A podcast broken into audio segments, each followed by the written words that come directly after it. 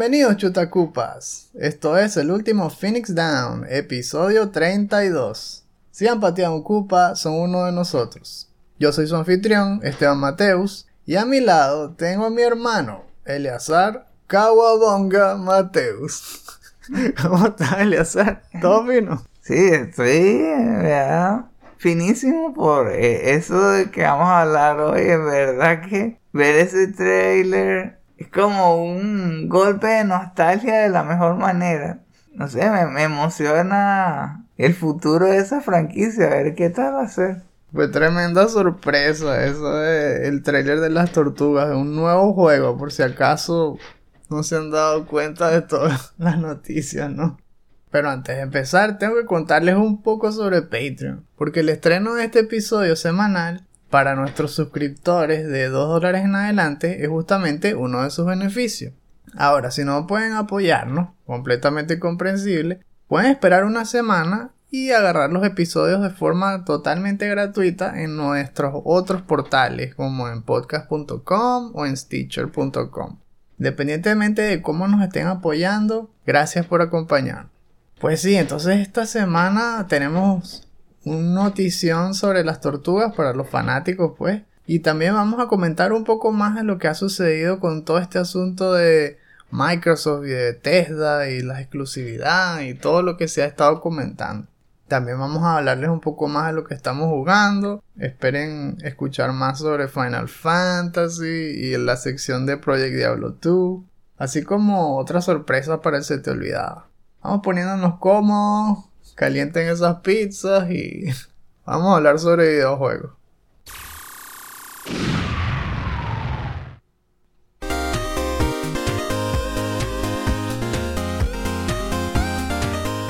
Ok, es hora de repasar las noticias más resaltantes de los últimos 7 días. Entre las cuales tenemos pues un trailer completamente inesperado sobre las tortugas y un poco más sobre lo que ha sucedido con lo de Microsoft. Vamos a empezar con la nota positiva de la semana. con la noticia más alegre, digámoslo así.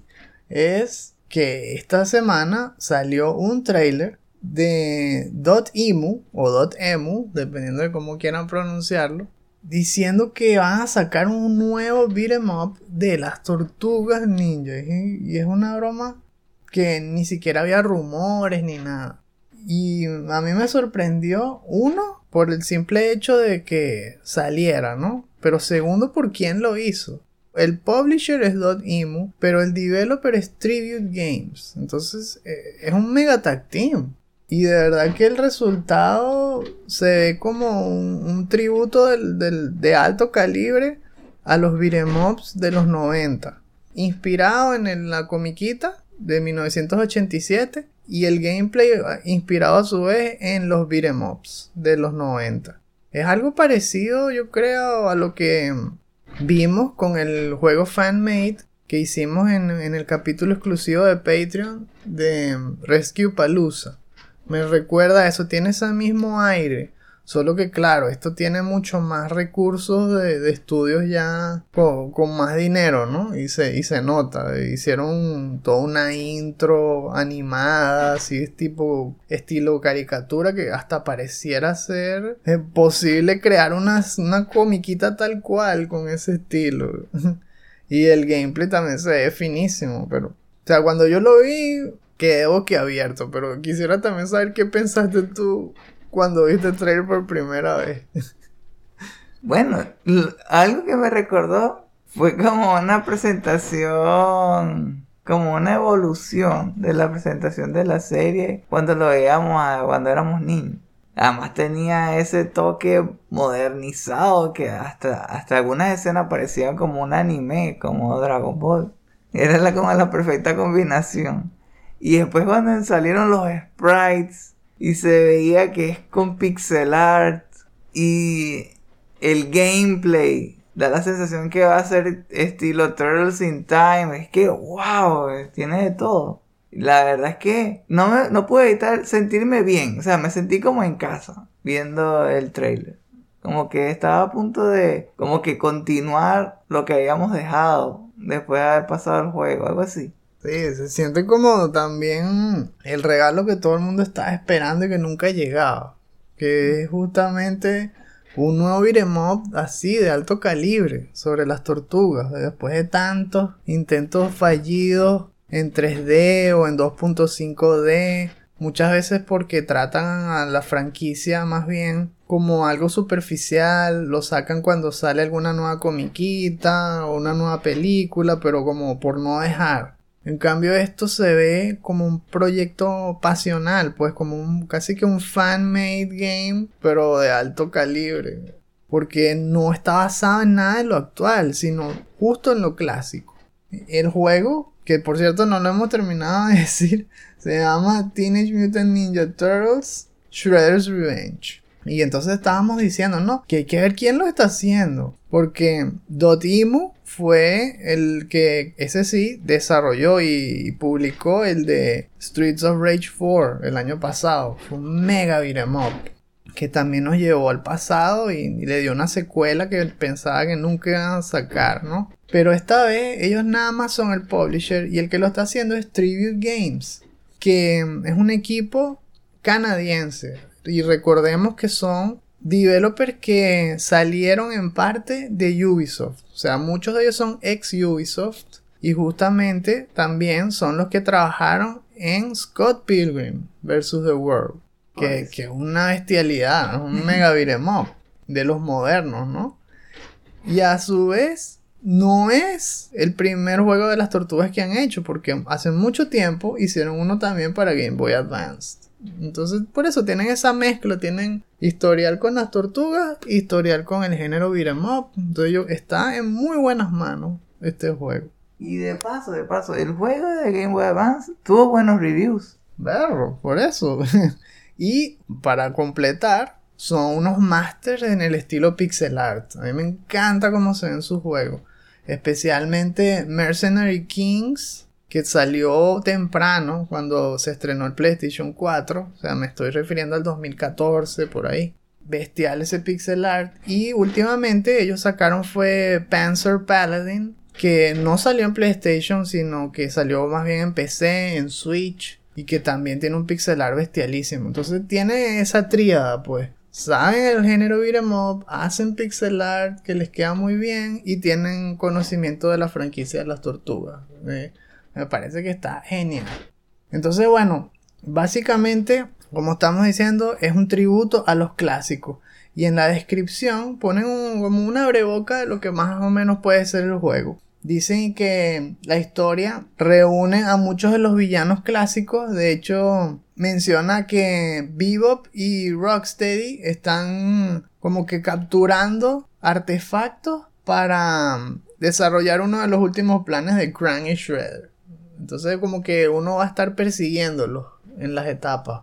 Y eso te va a ir llevando pues por un montón de lugares conocidos. Como una evolución del, del primer arcade game. Que claro, cuando nosotros lo vamos a Nintendo era Teenage Mutant Ninja Turtles 2. Bueno, se parece el estacionamiento de eso. Hay unas como oficinas que parecen del canal 6, pero le ponen ese toque cómico que si los food están todos escribiendo en computadoras y se quitan la corbata antes de ir a pelear contra ti. Eso en la parte de gameplay, porque como es verdad, como tú dices, tiene como dos partes ese trailer. Uno es el cinema, que es de animación completa, y la otra es gameplay que a mí por un momento me asustó porque pensaba que se iban a quedar en la animación y que, ay, no mostraron nada de gameplay, pero luego sí lo muestran y se ve finísimo porque tiene un poco de todo eso, pero se ve que tiene un toque original. O sea, no es un remake ni nada, es un nuevo juego. Entonces vimos esto, ¿no? Que, que vamos a ir a estar paseando por un, un montón de sitios, incluyendo New York y hasta la dimensión X.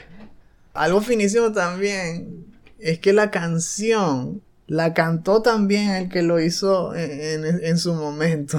No puede ser también. Sí, es un, es un vocalista que se llama Mike Patton. y que muchas personas también lo conocen por, por otros trabajos, ¿no? Que él ha hecho. Bandas famosas. Recreó la canción pues del original y además los lyrics, porque las lyrics están. Todo, todo lo de Leonardo Leeds, Donatello Dos Machines, todo sale tal cual como en el original. Así que ese es un toque extra. Y en la parte de animación vimos también un montón de easter eggs y sugerencias de lo que pudiese aparecer en el juego. Hay personajes clásicos como April, o sea, April O'Neil, Splinter, ¿Verdad que son nuevos playable characters? Van, a aumentar el roster, no solo son las tortugas. Igual como Rescue Palooza, será más o menos así. Sería bestialísimo. Muchos villanos también, no solamente sale obviamente Shredder y Krang, Vivo, Rocksteady, sino que hay personajes del roster profundo, es decir, está Chrome Dome, también sale Baxter Stockman, los Triceratons. Los Triceratops salen que corriendo ahí atrás de Michelangelo. Mm. Y los vehículos que usan también son los de los juguetes, los clásicos. Está el Turtle Blimp, Turtle Van. Eh, los Foot utilizan el camión este, su, su Bigfoot. Hasta Michelangelo usa la patineta clásica, eso que tenía como, eh, como una turbina atrás y todo. Es lo mismo. Ah, también se salieron en una parte surfeando, ¿no? En el gameplay también se ve algo que me encanta, que es que le dedicaron extra esfuerzo a cada personaje para que se sienta distinto. Se ve que como corren, su stance, me imagino que su idol también, todas son animaciones distintas. Y se siente que van a tener sus propias características, su propia personalidad, appeal, todo va a tener algo que lo separa de los otros tres hermanos. eso sí me parece finísimo, que no se vean como cuatro clones, sino cuatro personajes con su propio estilo.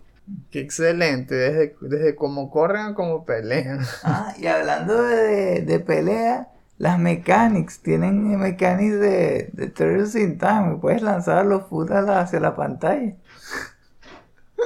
¿Verdad, no? Y así es como termina el trailer y todo. Ah.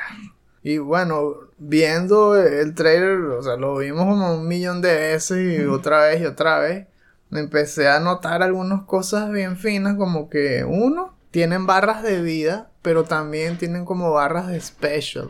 Entonces van a tener poderes eh, únicos ahí, que habría que ver cómo se hacen y si se combinan o no. El juego se ve que se puede jugar de 1 a 4 también como los arcades. Se ve como una total estilidad de juego. ¿Sabes que estaba pensando? Que si, si después dicen que el juego se puede jugar online, multiplayer online, hay algunas, algunas personas de Level Up que seguro que le, le explotar la cabeza.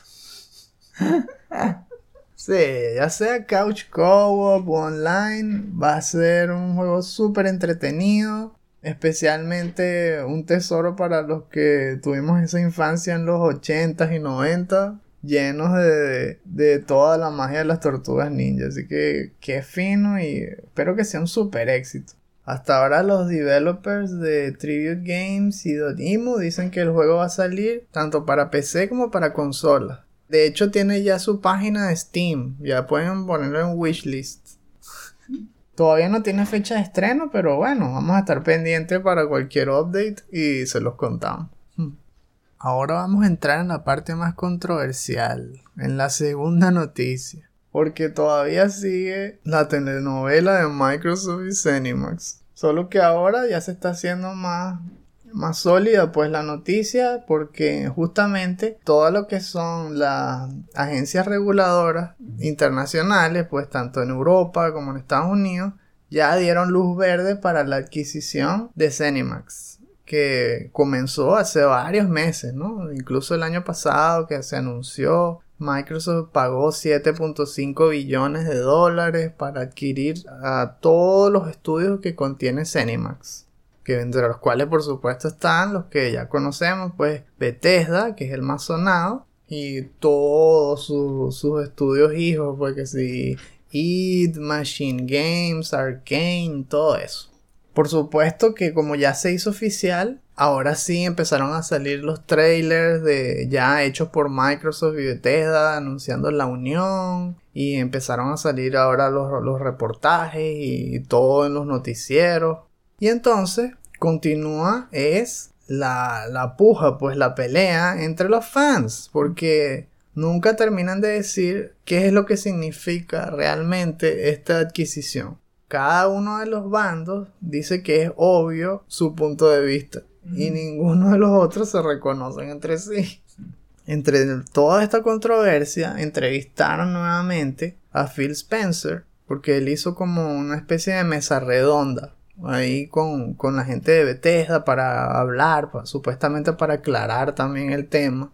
Pero, a pesar de las cosas que dijo, volvió a ser poco directo, digámoslo así. Siempre dice una cosa, pero a su vez le mete palabras como que le sirvan de punto de escape.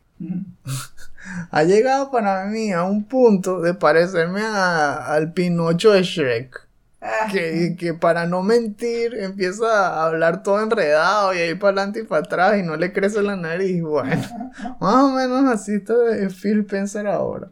Porque en serio, el problema aquí es que no sabemos qué es lo que quiere hacer Microsoft respecto a la exclusividad de los juegos. Si es full exclusivo, si no es exclusivo, si, se va, si vamos a contar con los juegos de Bethesda que conocemos en PlayStation o no y nunca termina de aclarar. Por ejemplo, la cuenta oficial de Microsoft habló por Twitter y, puso artículos y posteó. Y allí dijeron que iban a esforzarse para que eh, Xbox Live, Xbox Game Pass fuese el mejor lugar para disfrutar los nuevos juegos de Bethesda.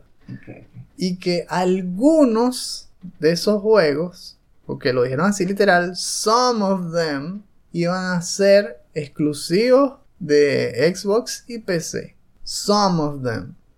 Some en inglés significa algunos. Eso por un lado. Entonces, eso abre las puertas como para que no sean, la mayoría no sean exclusivos.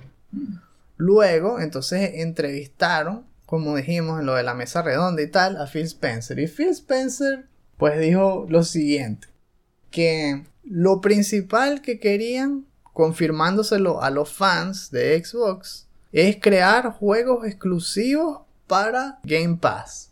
Y después fue cuando empezó entonces con la bailadera, con, el zapateo todo raro. Dijo que hay obligaciones contractuales que van a tener que cumplir, que no puede decir que todo va a ser exclusive, y que ambas cosas son completamente ciertas y ya lo sabían y que ellos tienen ya juegos que existen en otras plataformas, refiriéndose también me imagino a Elder Scrolls Online y cosas así, ¿no? Y que iban a, respetar esas comunidades, por un lado, ¿no? Ahora, las otras cosas que dijo fue que incluso en el futuro podrían haber cosas que harían por legacy, o sea, por legado en otras plataformas. Que ahí es donde yo digo que está metiendo como puntos de escape. Como para no, decir exactamente a qué se refiere. Porque son palabras muy ambiguas. ¿Qué es lo que determina legado? Porque, por ejemplo, eh, hay franquicias que comenzaron más bien en Xbox. Como la de el propio Elder Scrolls. Morrowind salió primero en el primer Xbox. Y realmente se empezaron a relacionar mejor con PlayStation en la era del PlayStation 3, que fue cuando salió ya Oblivion, Skyrim y todo eso. El PlayStation 3 duró un montón de años. Y en el PlayStation 4 también le fue bien. Entonces, ¿eso les da legado o no les da legado? No lo especifica. Asimismo con Fallout. Doom, ni hablar, porque Doom tiene, tendría si acaso legado en todos lados. Doom nació antes que Microsoft, o sea, que, que el Xbox. Entonces, eso es así. Doom significa que como tiene el historial desde los 90 en todas las plataformas, ese sí va a salir. No dicen. Por eso no hay, no hay nada claro. Pues más nada, y diciendo eso, pues que van a, a tratar de hacer Great Exclusive Games para Game Pass y para todas las plataformas que acepten Game Pass. Bueno, no sé. Eso significa que si PlayStation acepta Game Pass, que, que entonces sí saldrían. Puede ser. No sé. ¿Qué piensas tú? No sé. Sí, yo creo que con todo lo que ha hecho Microsoft eh, estos últimos años, da como una pista. Por ejemplo, Minecraft, ellos compraron Minecraft y al final eso siguió saliendo para todos lados. Lo dejaron tranquilo. Lo otro, ellos no son los mismos que han estado impulsando esto del crossplay. Y además, han juegos que han salido de ellos para Switch. Entonces están como que metiéndose en parte de las consolas de la competencia. Y eso que dijo tal cual de los Game Pass, me suena que es sobre eso. Cuando dijo todas las consolas que tengan Game Pass, si logran hacer de alguna forma un contrato especial con PlayStation, con Sony, para que el Game Pass corra en consolas de, de Sony, entonces ahí está. Elder Scrolls igual se diría pues igual todavía se podría jugar Elder Scrolls en PlayStation. Claro, no sé si PlayStation acepte eso por, no sé, por cuestión de reputación, de imagen, no sé si lo aceptarían. Pero también es cierto que esta broma es algo sin precedente. Nunca habíamos visto algo como esto y por lo tanto podría también significar como un cambio de paradigma. O sea, estamos entrando en un nuevo tipo de negociaciones con las IP. No es como antes, no es como en los 90, sino que ahora se está volviendo todo como una plataforma más amplia y las negociaciones son más profundas de lo que nosotros creemos. Él habla mucho de, de compromisos contractuales. Entonces, ¿qué implicaría esto? Si yo fuera Sony, por ejemplo, y sé que ellos van a respetar eso, me hubiese fajado durante todos estos meses desde que se anunció, pero que no se concretó la venta, de firmar un montón de contratos con Bethesda para todo lo que fuesen a hacer por lo menos en los próximos 10 años.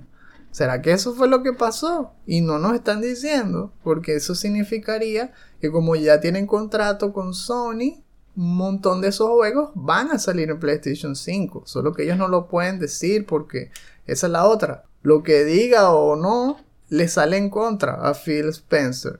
Los ultra fanáticos de Microsoft que no quieren escuchar otra cosa, lo único que quieren es que él diga que todo va a ser exclusivo.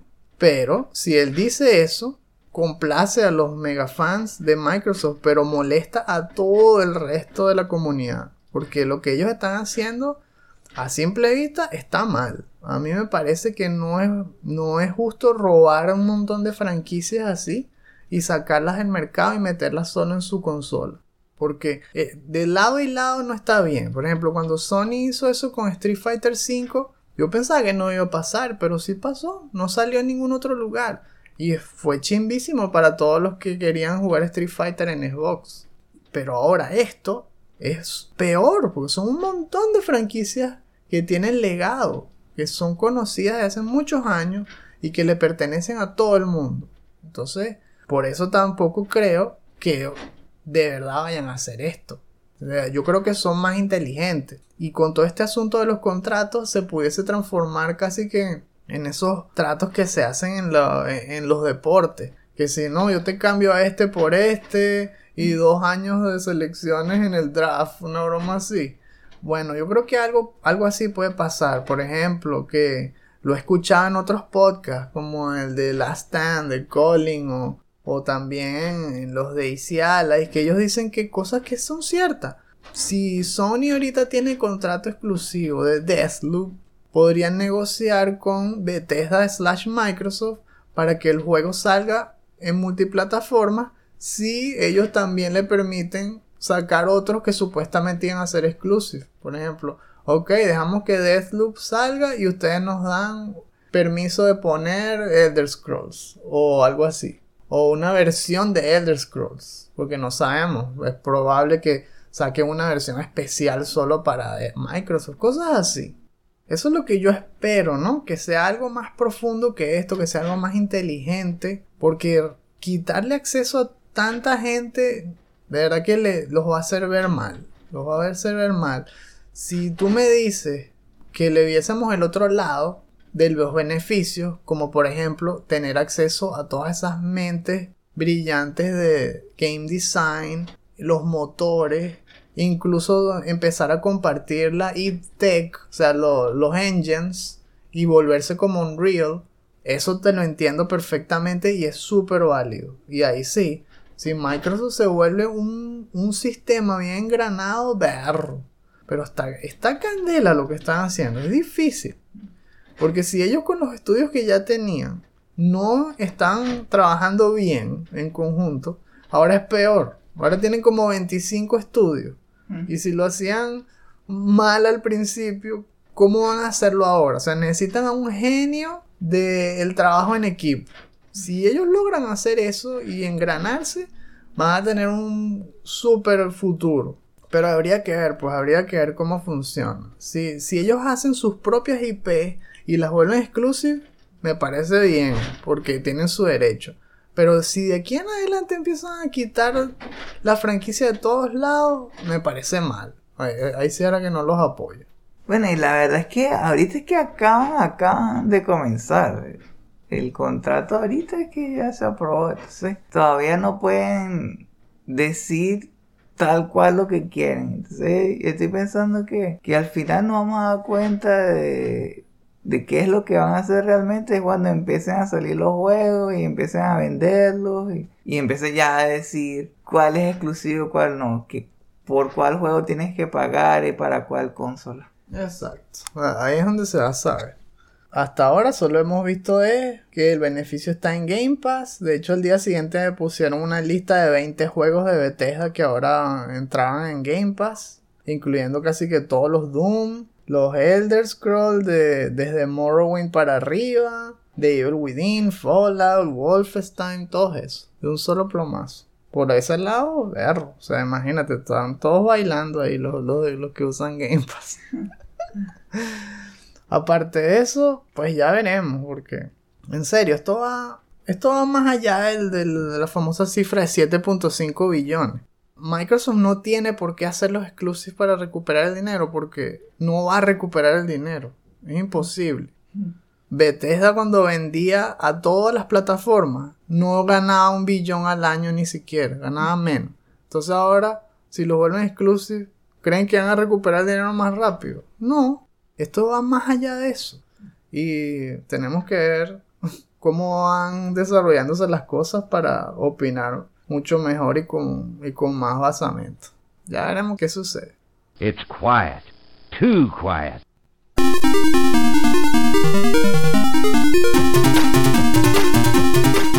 Bienvenidos a lo que estamos jugando.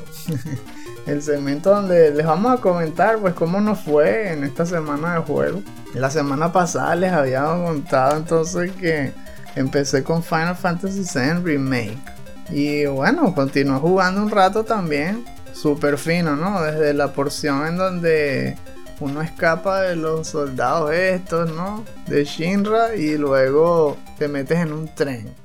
Que la broma también es un poco loca porque tú das todo un vueltón y peleas y te persiguen y tal. Y luego te terminas metiendo en un tren que es justamente donde están todos. Esperándote agarros. Justo, está todos, Barret, Jesse, Wedge, todos ahí. Y tienes tus segmentos de conversación y tal, que eh, están súper bien hechos, porque todo sirve para construir esa atmósfera, ¿no? Te sientes de verdad que estás caminando en Midgard, en, una ciudad que está viva. Hay muchísimos NPC, incluso dentro del tren hay mucha interacción mientras caminas, te tropiezas con la gente y si te fijas las animaciones en la cara muestran que si la incomodidad, la molestia cuando te chocas con ellos, las cosas que dicen. Y bueno, eso se mezcla también con, con un poco de, situaciones que requieren suspension of disbelief, como que todo el mundo en el tren está vestido de ejecutivo de ir al trabajo y nosotros justamente así, Cloud y todos, vienen vestidos de militares con unos espadones enormes. Barre tiene un brazo de ametralladora y, y nadie le para ni nada. Incluso se ponen a discutir sobre justamente lo que acaba de pasar, que explota el reactor que se ve en las noticias. Y nadie sospecha que somos nosotros los que lo explotamos. Es una broma loquísima. Porque Barrett justamente se pone a discutir con unos chamos sobre lo del reactor, hablando como que sí, es que se lo merecía, no sé qué broma. Y, y la gente no piensa que, pero ¿no será que ustedes explotaron el reactor? ¿De dónde salieron?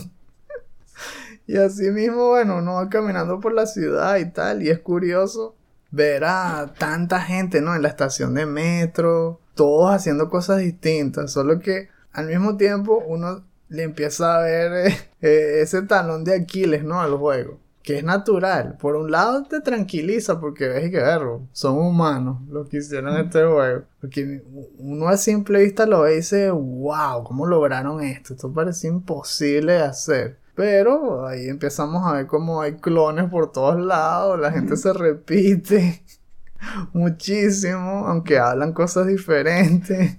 Y bueno, más adelante uno va conociendo pues el, el, pueblito, pues el sector 7. Y ahí está el bar este de, de Tifa, Seventh Heaven. Conoces a Marlene, que se ve súper adorable, se ve más adorable que el original. Y los diálogos también son comiquísimos. Por fin empiezas a interactuar con Tifa y se siente diferente, ¿vale? Es que los personajes, de verdad, se apoyan en, lo que conocemos de, de, PlayStation 1, pero ahora esas animaciones venden mejor todo, ¿vale? O sea, las expresiones faciales, el tono del voiceover, es súper bestial. Algo así que vi, que me di cuenta, por ejemplo, que hay un problema con las puertas en este juego. no sé qué pasó. Si es que eso lo dejaron de último, ¿qué? Pero todo el juego se ve espectacular y de repente te topas con la puerta de tu cuarto y eso no me parece de Nintendo 64. Que berro, ¿qué es esto? Y yo sé que es una queja ínfima, pero es que por algo, por un lado tiene que haber defectos en un juego tan perfecto así como este. Pero en serio, las puertas se ven terribles, la, la textura se ve malísima. Y abren al revés, abren hacia afuera. Y ¿Qué? que justamente, bueno, yo vi un video sobre eso, que hubo recientemente una conversación entre developers AAA contando sobre lo difícil que es hacer puertas en un videojuego, que yo no me lo esperaba, porque tiene un montón de implicaciones de game design, de desarrollo en sí, porque no saben que, bueno, si él puede abrir esta puerta, puede abrir todas las puertas. Si no las puede abrir todas, entonces ¿cómo marcamos las que sí puede abrir? ¿Cómo se abren? ¿De lado, de frente, hacia atrás? Eso también implica que tienen que tener un, matador de diseñador de audio porque tiene que grabar distintos sonidos, otro que programe si se va a escuchar más duro o más, o más suave, si está lejos o cerca. Y un montón de cosas que, wow, ¿verdad? ¿Verdad que es complicado?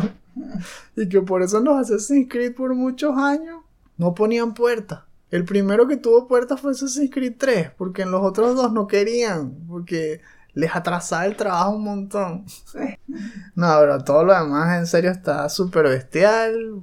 Probé un poco a Tifa en la parte de los combos y tal y... Ver, estoy empezandito todavía, pero sí ya estoy notando que cada personaje va a pelear distinto y que tiene sus propias mecánicas que, bueno, les iré contando más tarde. ¿Y tú qué tal, Pero Pero el segundo mapa y fue finísimo. Eso es lo que hubiera dicho si no me hubiera pasado lo que me pasó. Uh.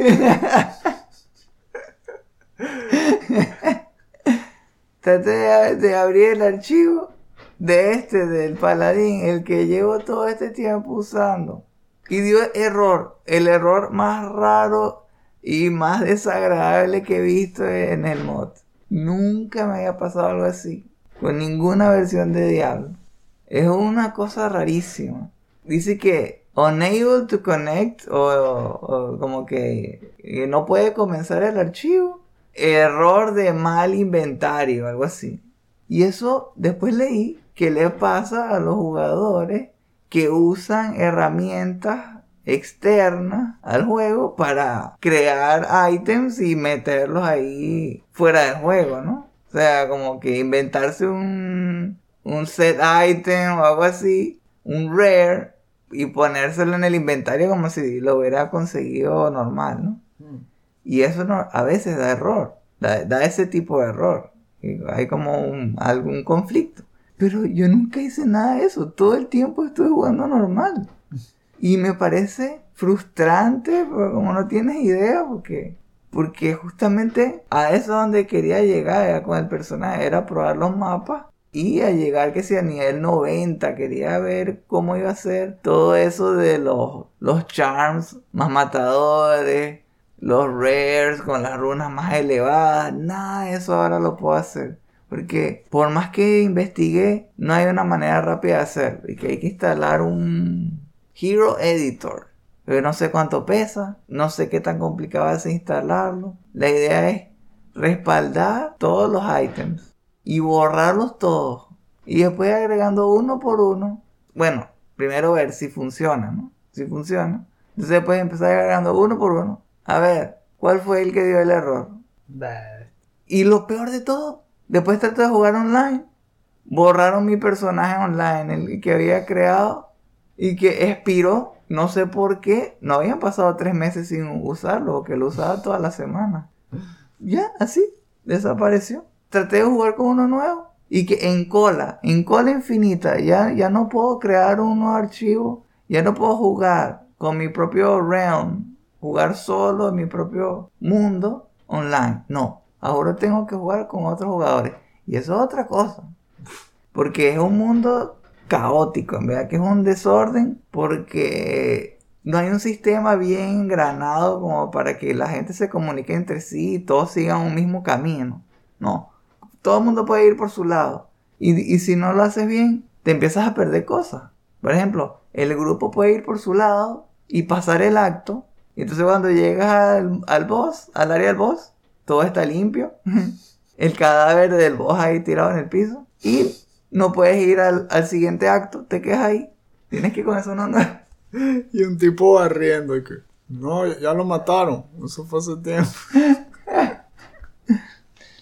Entonces, ¿qué, ¿qué fue lo que hice? Por un lado, ese día, como lo de online no podía, dije, bueno, voy a jugar con otro de los personajes offline. Y así fue como pasé ese día. El otro fue que me, me arriesgué me puse con lo de multiplayer, que fue súper difícil, como, como te dije, eso, ir al siguiente acto. Era yéndome del juego, metiéndome en uno nuevo, que estuviera en el acto 1. A ver, no, también la mataron antes de tiempo. ¡Qué fastidio! Hasta que en uno pude al fin meterme en una party donde todos seguían a un solo jugador y todos se fueron a pelear contra Dariel. Más bien, el juego lo llamaron tal cual, Act 1 Andy. O sea, el objetivo de ese grupo era justamente encargarse de eso. Entonces, bueno, la única forma.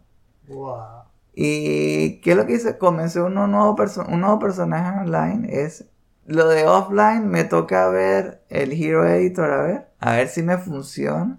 Lo de los trades, sí puede ver que se puede hacer con personajes que no son online. ¿Ok? Pero no sé cómo se hace eso. Todavía no sé cómo es todo el proceso. Porque básicamente te dicen o escribirle por mensaje por la página web de ellos, del mod, o conectarse con ellos online. Pero entonces, ¿cómo después pasas los items si tu personaje es offline? No sé, no sé. Bueno, ya después te digo cuál es, qué es lo que va a pasar después, pero te digo que con todo esto que ha pasado, se ve mucho mejor ahora Diablo 2 Resurrected. Como que ya veo que si voy a perder mi progreso así, no sé si vale la pena. Sí, ese es el lado feo de los fanmates que no tienen ese apoyo de casi que ilimitado de recursos y de cosas para mantener los servidores y, y- y ata- atacar pues todos los problemas que pueda presentar la comunidad, ¿no? O sea, ellos tienen la pasión, pero imagínate, todos estos problemas. Al ser que le hubiesen lanzado un EMP ahí a los servidores. Hostia. Esta vez sí ga- ganó el caos. Ah, un detalle que tal vez pudo haber sido de, como que de culprit, lo que causó todo esto, es que comenzaron una nueva season. Ahora está en la season 2. Se llama creo que Transcendence. Y con el cambio, algo pasó. Algo debe haber pasado. Que los mapas que yo tenía de la season anterior hicieron conflicto. Tal vez eso. Voy a borrar todos los mapas a ver. Y mi personaje que era Ladder de la season 1 desapareció. Tal es eso. Que sí son dos de apocalipsis.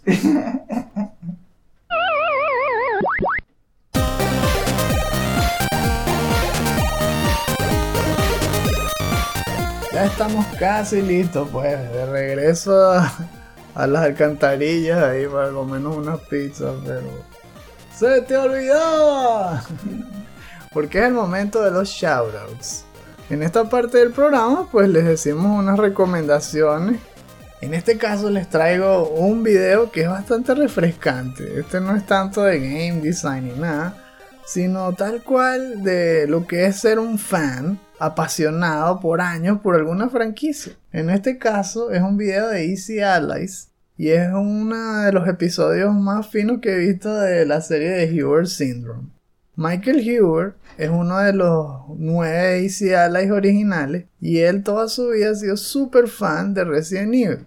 Ya verán por dónde está yendo el tema entonces de esta recomendación porque hizo un capítulo junto con otra de las personas que yo veo que es más fanática de Resident Evil, de todo lo que es la industria de eh, reportar sobre videojuegos y tal, que es justamente Britney Brombacher, que forma parte de What's Good Games y que de hecho la invitaron a ser la presentadora de ese último, digámoslo así, direct de Capcom, donde hablaron solo de Resident Evil Village. Entonces, por primera vez, hablaron juntos sobre Resident Evil y fue súper divertido de ver.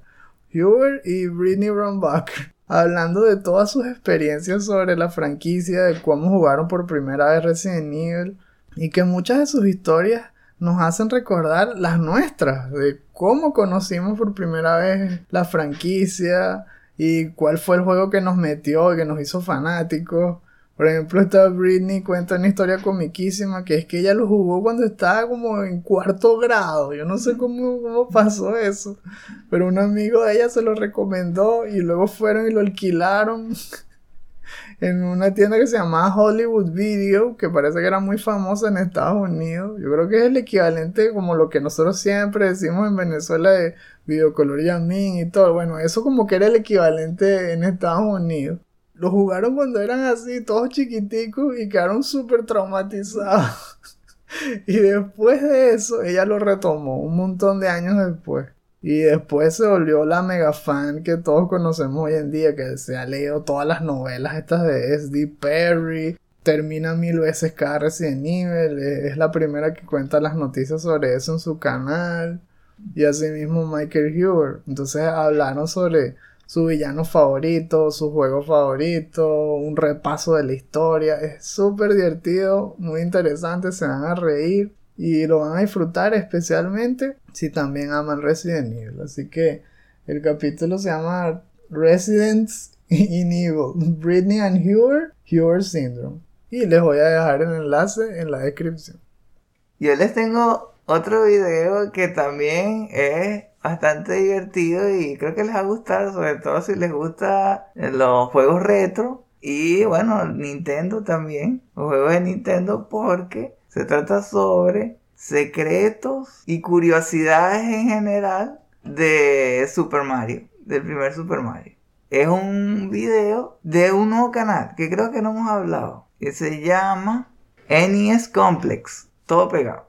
Y me sorprendió porque es primera vez que veo un video de eso así en detalle. Y me gustó la vibra, el, la, energía que le ponen en el video.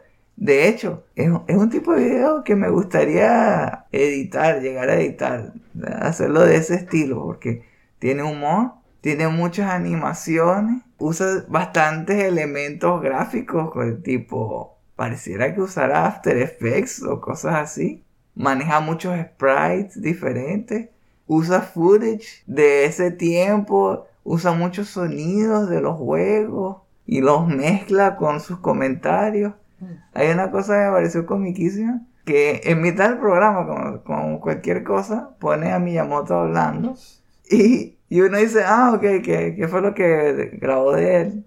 Y de repente pone los subtítulos y dice que, bueno, yo creo que es muy importante que le den like y comenten este video. Como si eso lo hubiera hecho un japonés, que mentira. Y después le ponen su la cara y sonríe, sale un brillo en los dientes que ¡ting! Cosas así. Bueno, y datos interesantes, por ejemplo, en el desarrollo. El juego, todo el juego, pesó 31 KB. Nada más que, ¿qué es eso? Todo el juego. Eh, de los secretos. Interesantísimo. Lo de los fuegos artificiales. Yo pensaba que era que salían, era por pasar la etapa sin morir o algo así. No. Es nada más por el timer. Uno se tiene que fijar en el timer. Y el último dígito te dice cuántos fuegos artificiales van a, salir. Entonces puede ser uno, tres o seis. E, eso era todo.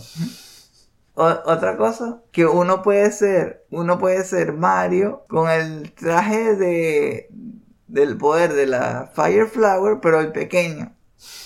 Y que para eso tienes que matar a Bowser pegándole y además pegando y además, y además tocando el hacha al mismo tiempo. Entonces, uno que, y que se supone que pierde el poder, pero sigue siendo grande. Y después en la siguiente etapa, cuando agarras un honguito, más bien te vuelves pequeño. Y entonces ahí cuando agarras la flor, pasa. Cosas así. Muy, muy entretenido. Me gustó bastante. Y voy a seguir revisando toda la semana a ver qué otro video saca porque en verdad que me dejó así una muy buena impresión y se los recomiendo. El video se llama Secrets, Codes and Intel. Super Mario Bros. Declassified. Y después NES, NES Complex. Te la vamos a en la descripción y vea qué genial.